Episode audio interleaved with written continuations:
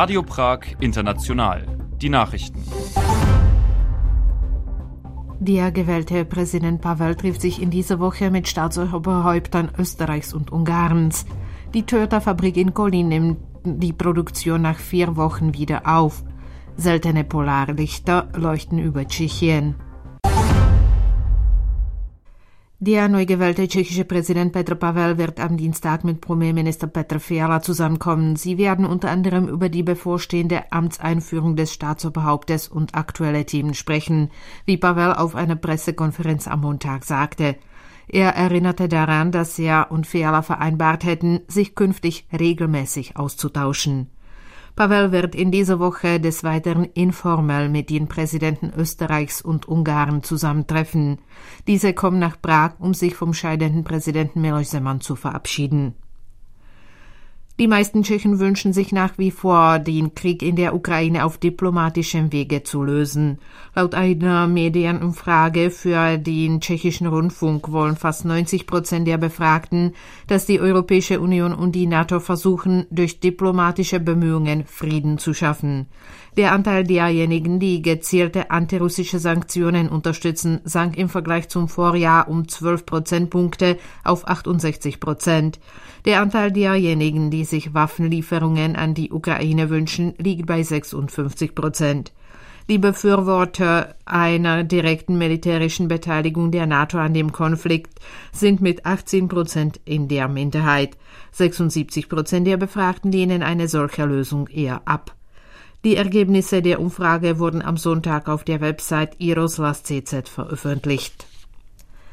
Die Endlagerverwaltung für radioaktive Abfälle hat Anträge für die Einrichtung von Erkundungsgebieten an vier möglichen Standorten für einen Atommülllager gestellt. Dabei handelt es sich um die Gemeinden Horka und Hradek in der böhmisch-mährischen Höhe, ja noch bei Temelin in Südböhmen und Březový Potok im Kreis Belsen. Wenn das Umweltministerium den Anträgen stattgibt, wird die Verwaltung eine geologische Untersuchung für den möglichen künftigen Standort eines Tiefenlagers für radioaktive Abfälle einleiten. Nach den derzeitigen Plänen soll der am besten geeignete Standort bis 2028 festgelegt werden. Die betroffenen Gemeinden sind seit langem gegen ein Endlager auf ihrem Gebiet. Das Umweltministerium wird für die Bekämpfung von Feldmäusen insgesamt umgerechnet 1,7 Millionen Euro bereitstellen. Jeder Landwirt werde mit 21 Euro pro ein Hektar Anbaufläche unterstützt, wie der stellvertretende Umweltminister Petra Hladík auf einer Pressekonferenz am Montag in Prag mitteilte. Nach seiner Aussage von Hladík hätten sich das Umwelt- und das Landwirtschaftsministerium auf eine gezielte und nicht flächendeckende Ausrottung der Feldmäuse geeinigt. In Tschechien sind zwei Rattengifte zur Bekämpfung von Feldmäusen erlaubt, die in den Erdlöchern ausgebracht werden. Die Produktion in der Toyota-Fabrik mit Sitz in Kolin in Mittelböhmen wurde am Montag nach einem fast vierwöchigen Stillstand teilweise wieder aufgenommen. Aufgrund eines Mangels an Bauteilen aus China wurde der Betrieb am 31. Januar stillgelegt. Nach Angaben eines Sprechers des Automobilherstellers werde trotz der neuen Lieferungen die Produktion auf drei Tage pro Woche beschränkt bleiben. Das Unternehmen beschäftigt rund 3600 Mitarbeiter und produziert im Normalbetrieb etwa 1000 Fahrzeuge pro Tag. Ein außergewöhnliches Naturschauspiel hat sich am späten Sonntagabend in Tschechien gezeigt. An mehreren Orten im Norden des Landes konnte man hierzulande sehr seltene Polarlichter beobachten. Ein geomagnetischer Sonnensturm sorgte für die Erscheinung. Nach Angaben des tschechischen Hydrometeorologischen Instituts und des Astronomen Petr Horálek könnte das Spektakel in der Nacht zum Dienstag noch ausgeprägter sein. Zum Schluss das Wetter. Am Dienstag ist es in Tschechien meist heiter, anfangs örtlich stärker bewölkt, vor allem im Südwesten Böhmens und im Nordosten Mährens und Schlesiens. Die Tageshöchsttemperaturen erreichen 0 bis 4 Grad Celsius. Soweit die Meldungen mit Marketa Kachlikova.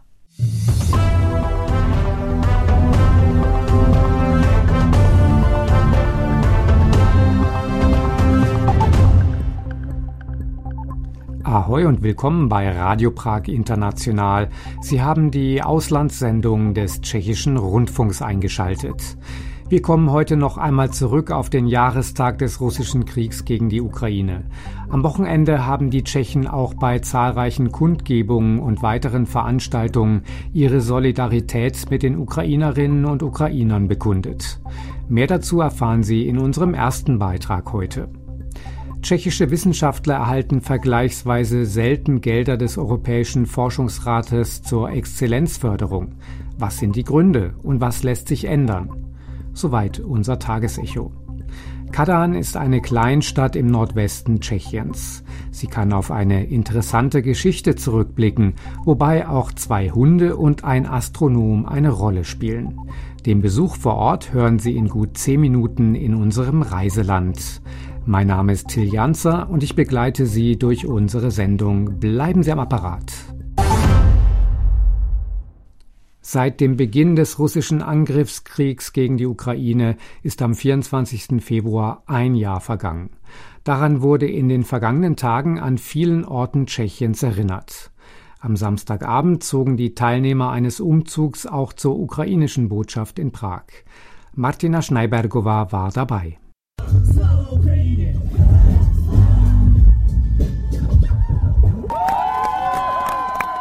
Auf der Bühne vor der ukrainischen Botschaft trat die ukrainische Band der NMK aus Kharkiv auf. Trotz des Schneefalls und des frostigen Wetters drängten sich vor dem Podium tausende Menschen. Während des Konzerts dankten die Musiker Tschechien für die Unterstützung der Ukraine. Die Veranstaltung begann zuvor auf der Letna-Ebene. Viele Menschen brachten ukrainische und tschechische Flaggen mit.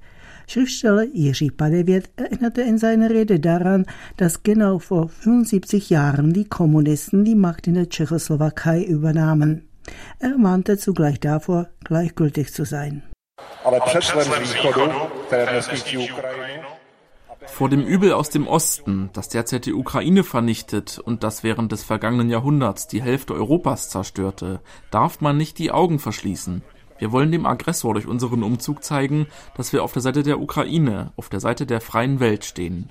Sie leistet Widerstand gegen die östliche Despotie und deren Hitler aus der Steppe.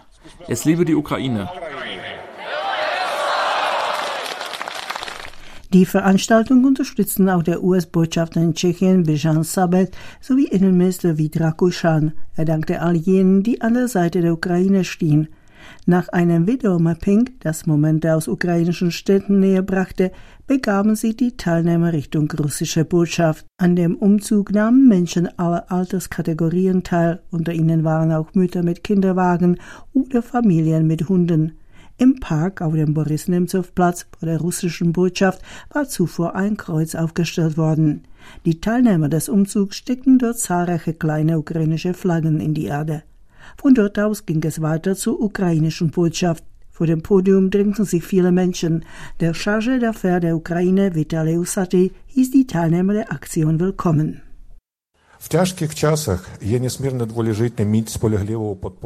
Die Ukrainer spüren, dass Tschechien ihr verlässlicher Freund ist. Wir müssen die Dinge beim Namen nennen und die russische Aggression als Krieg und als ein schweres Verbrechen gegen das Völkerrecht bezeichnen. Darum muss die Reaktion der anderen Länder auf das Verbrechen möglichst stark sein. Wir werden nie die helfende Hand vergessen, die man uns in der schwersten Zeit der ukrainischen Geschichte gereicht hat. Selbstbewusst schreiten wir nun zum Sieg. Der Sieg der Ukraine bedeutet einen Sieg für die Sicherheit in Europa und in der ganzen Welt. Slava Ukraine! Slava Ukraine!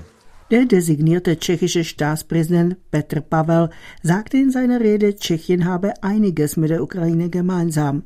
Er erinnerte an die Ähnlichkeit mit der Situation nach dem Münchner Abkommen von 1938. Wie damals Hitler verhält sich Pavel zufolge heute Putin. Der zukünftige Präsident betonte, die Ukraine verdiene viel Respekt. Er merkte an,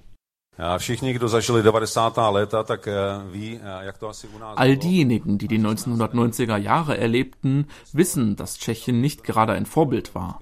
Trotzdem wurde es in die NATO und in die EU aufgenommen. Auch die Ukraine ist nicht perfekt. Sie verdient jedoch unsere Aufmerksamkeit, Sympathie und Unterstützung, genauso wie damals Tschechien. Wir müssen die Ukraine bei allem, was sie unternimmt, unterstützen, denn dies steht auch in unserem Interesse. Ich danke Ihnen für Ihr Kommen.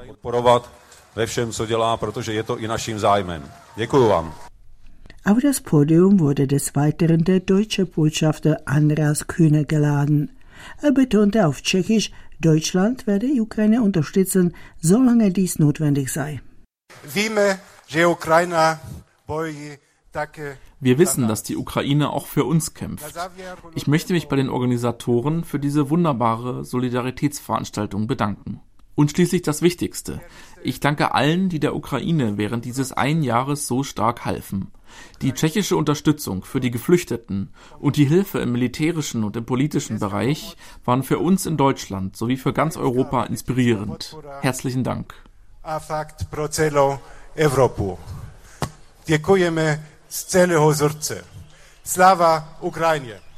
Nicht nur Politiker und Diplomaten ergriffen das Wort, sondern auch einige der ukrainischen Geflüchteten, die in Tschechien Schutz vor dem Krieg fanden. Zu Wort kamen auch Vertreter von Hilfsorganisationen und der Veranstalter.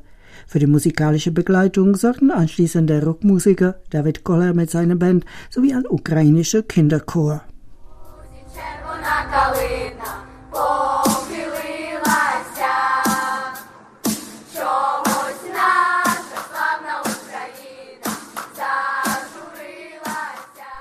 Von der Straße nun in die Lehrstuben. Tschechischen Wissenschaftlern gelingt es bisher eher selten, Projektgelder des Europäischen Forschungsrates zur Exzellenzförderung an Land zu ziehen. Woran es hapert, weiß Daniela Honigmann.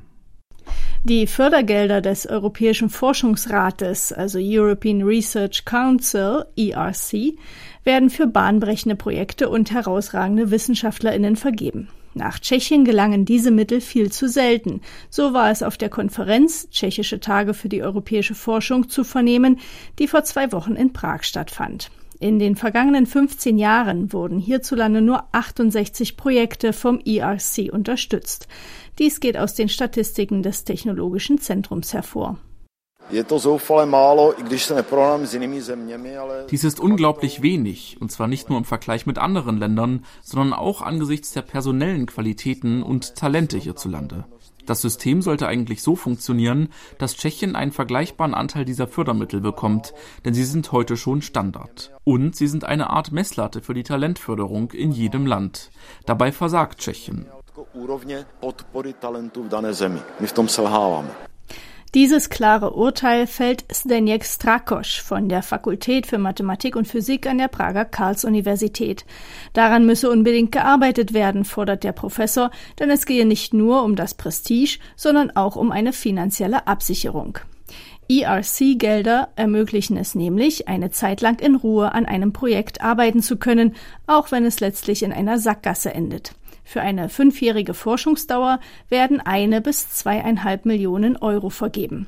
Die Entscheidung trifft eine je nach Fachgebiet besetzte Kommission des EU-Forschungsrates. Auf jede Ausschreibung kommen im Schnitt zehn BewerberInnen. Die meisten tschechischen WissenschaftlerInnen oder Teams würden meist schon in der ersten Runde ausscheiden, berichtet Hanna Zachowa vom Institut für organische Chemie und Biochemie der Tschechischen Akademie der Wissenschaften. Sie schildert ihre eigenen Erfahrungen. Ich habe mich nun schon zum vierten Mal beworben. Bei den ersten drei Versuchen war ich zwar nah dran, habe den Zuschlag aber noch nicht bekommen. Diesmal hat es jedoch geklappt. Zum einen, weil wir eine erfolgreiche Publikation über unsere wirklich interessante Forschung vorweisen können. Und zum anderen, weil ich es endlich gelernt habe, gute Förderanträge zu schreiben. Wer vom ERC gefördert wird, kann als exzellente Wissenschaftlerin oder exzellenter Wissenschaftler gelten. Zu ihnen gehört auch Pavel Tomanczak, Leiter des Forschungszentrums für Technologie an der Masaryk-Universität in Brünn. Tomanczak war 20 Jahre lang am Max-Planck-Institut in Dresden tätig. Dort sei die Finanzierung mit ERC-Fördergeldern eine Selbstverständlichkeit, wie Tomanczak sagt.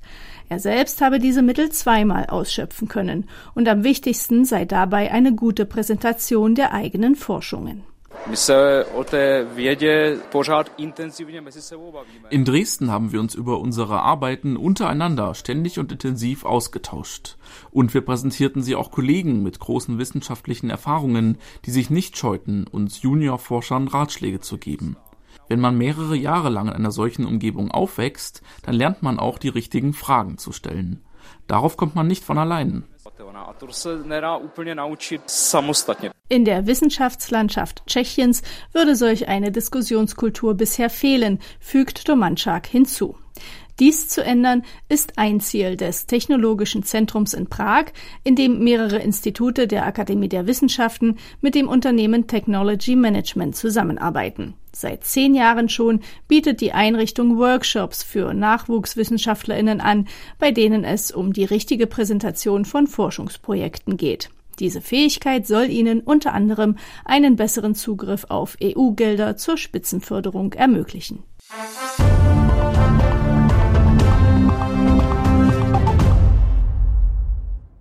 Sie hören weiter Radio Prag International, die Auslandssendung des tschechischen Rundfunks. Die Stadt Kadan oder auf Deutsch Kaden liegt im Nordwesten Böhmens. Bekannt ist sie vor allem für ihr Franziskanerkloster. Aber auch der Stadtkern hat einige Besonderheiten und Sehenswürdigkeiten zu bieten. Ferdinand Hauser hat sich vor Ort umgeschaut.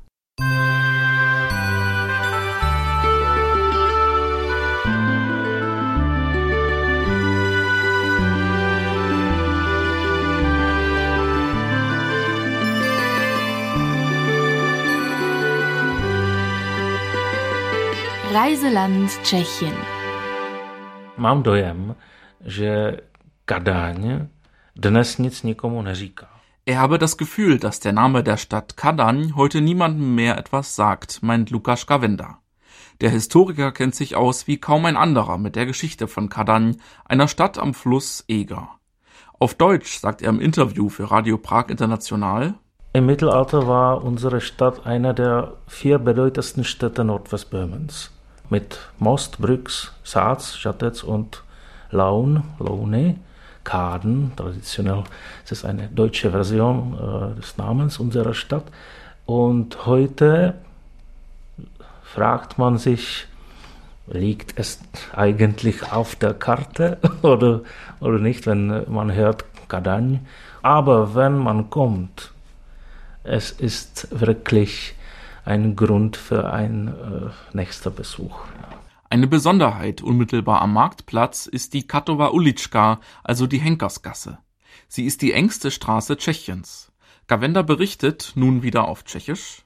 Ta ulička je ve své polovině an ihrer schmalsten Stelle misst die Gasse 66 Zentimeter. Das ist also nur etwas für Roller und andere einspurige Fahrzeuge mit kurzen Lenkern. Ursprünglich sei die Straße als schneller Verbindungsweg vom Marktplatz zur Stadtmauer errichtet worden, sagt der Historiker. Die Gasse hatte aber noch einen weiteren Zweck. In Friedenszeiten diente sie als Gosse. Sie war also Teil der städtischen Kanalisation. Da die Straße abfällig ist, wurden Regenwasser und sämtliches Abwasser dadurch abgeleitet. Man kann sich vorstellen, wie appetitlich es dort damals gerochen haben muss. Bis heute dient die Straße als Kanalisation, mittlerweile aber mit Hilfe von Rohren unter der Erde.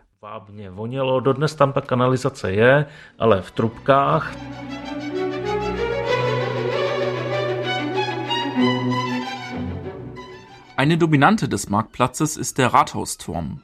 Wer ihn genau betrachtet, entdeckt daran die Statue eines kleinen Hundes. Dahinter steckt eine der vielen Legenden der Stadt. Lukas Gavenda. Jakýsi člen městské rady,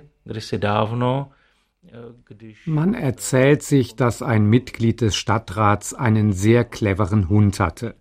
Er trainierte den Vierbeiner so, dass er immer dann, wenn im Rathaus die Kasse kontrolliert wurde, einen Taler klaute und ihn seinem Herrchen zusteckte. Lange rätselte man, wer der Täter sein könnte, bis man eines Tages auf den Hund und sein Herrchen kam. Die Strafe war hart. Der Stadtrat wurde zum Tode verurteilt, denn es handelte sich um ein schweres Verbrechen. Im Mittelalter wurde niemand mit Samthandschuhen angefasst. Es gab keine Gefängnisse. Stattdessen landeten die Straftäter direkt auf dem Richtplatz. Der Verurteilte bat um eine leichtere Strafe und die kam, aber heimtückisch war sie allemal. Že měl vylézt po dekorativních výčnělcích střechy radniční věže der Mann sollte entlang der Zielelemente auf das Dach des Rathausturms klettern und dann wieder herunter. Wenn er dies schaffen würde, so sollte er wieder freigelassen werden. In der Rechtssprache nannte man das damals Gottesurteil. Der Verurteilte musste etwas leisten, was eigentlich gar nicht möglich war, etwa ein glühendes Eisen umgreifen. Wenn die Person die Strapazen überstand, bedeutete dies, dass sie unschuldig war, da Gott sie vor den Folgen bewahrte.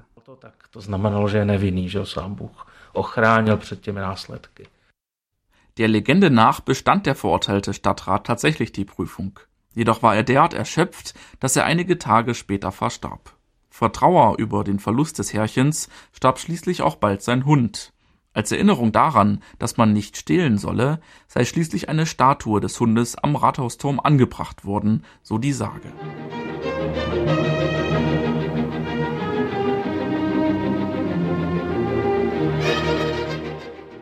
In Kadan gibt es noch weitere bedeutende Statuen für einen Hund. Sie seien dem wichtigsten Sohn der Stadt gewidmet, schildert Gavenda. das sei Maxi Pesfik, sagt der Historiker.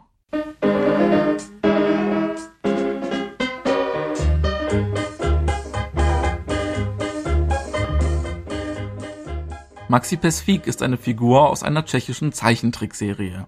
Der überdimensionierte Hund erfreute ab 1976 Generationen von Kindern, die abends im Fernsehen den tschechoslowakischen Sandmann sahen. Und wie Lukas Gavenda erzählt, hat der Hund eben eine ganz besondere Verbindung zur Stadt. Autor Maxi Psafika, Rudolf Čechura, äh, der Autor von Maxi Pesfik, Rudolf Tschechura, lebte in den 1950er und 1960er Jahren in Kadan. Es kann also sehr gut sein, dass ihm hier die Idee zu seiner Figur kam. Gleich in einer der ersten Folgen wird dann auch ein Dorf in der Nähe von Kadan erwähnt. Um dem berühmtesten Sohn der Stadt gerecht zu werden, wird mit einem großen Volksfest einmal im Jahr der Geburtstag des Hundes begangen. Doch das ist noch nicht alles. Část města je mu věnovaná ein ganzer Stadtteil ist nach ihm benannt. Und es gibt hier das Maxi-Pesfik-Ufer. Das ist eine moderne Promenade entlang des Flusses Orge. Am Wegesrand erinnern mehrere Kunstwerke an die Figur. E,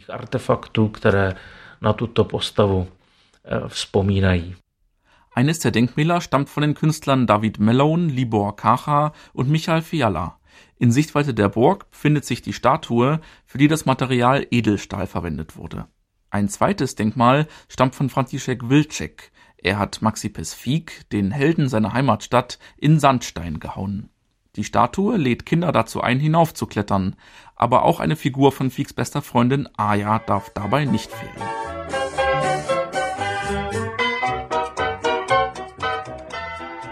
Maxi Pesfik ist aber nicht die einzige berühmte Persönlichkeit aus Kadan. Václav Pantelon Kirwitzer byl eh, jesuitský misionář. Wenzel Pantaleon Kirwitzer war ein Jesuitenmissionar und reiste unter anderem nach Indien und China. Er lebte Ende des 16. und zu Beginn des 17. Jahrhunderts und kam aus unserer Stadt. Im Rahmen seiner Missionsreise besuchte er den jesuitischen Lehrstuhl an der Universität in Rom. Vermutlich traf er sogar auf Galileo Galilei.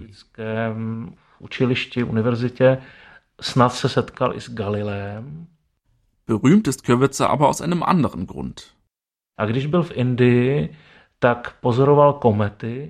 Als er in Indien gewesen sei, habe er einen Kometen gesehen und als erster überhaupt habe er darüber eine wissenschaftliche Arbeit geschrieben, erzählt Lukas Gavenda. An Kürwitzer wird in Kadan heute einmal im Jahr im Rahmen einer wissenschaftlichen Konferenz gedacht. Im Rahmen des Kaisertages hält man zudem die Erinnerung an einen Besuch von Karl IV. im Jahr 1367 hoch. Das Volksfest findet stets am letzten Samstag im August statt.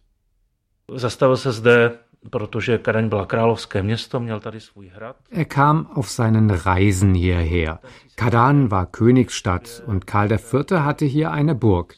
Er konnte also komfortabel übernachten. Der Kaisertag hat zwei wichtige Programmpunkte. Am Vormittag findet ein Markt statt und anschließend wird eine Audienz bei Karl IV. nachgespielt, bei der der Stadt das Marktrecht verliehen wurde.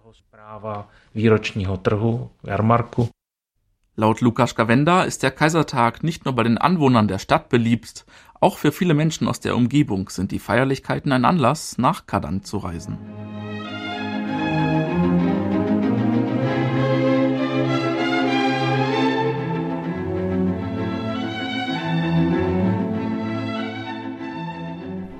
Über die touristischen Highlights von Kadan informiert die Stadt auch auf Deutsch unter www.kadan.eu/de. In einem der nächsten Beiträge aus der Reihe Reiseland Tschechien stellen wir Ihnen das Kloster von Kadan vor. Die Anlage wurde vor kurzem umfassend restauriert und könnte schon bald zum UNESCO Weltkulturerbe gehören, zumindest wenn es nach einer Initiative vor Ort geht. Und das war's von uns für heute. Sie hörten Radio Prag International, die Auslandssendung des tschechischen Rundfunks. Am Mikrofon begleitet hat sie diesmal Till Janzer. Auf Wiederhören und naslišenou.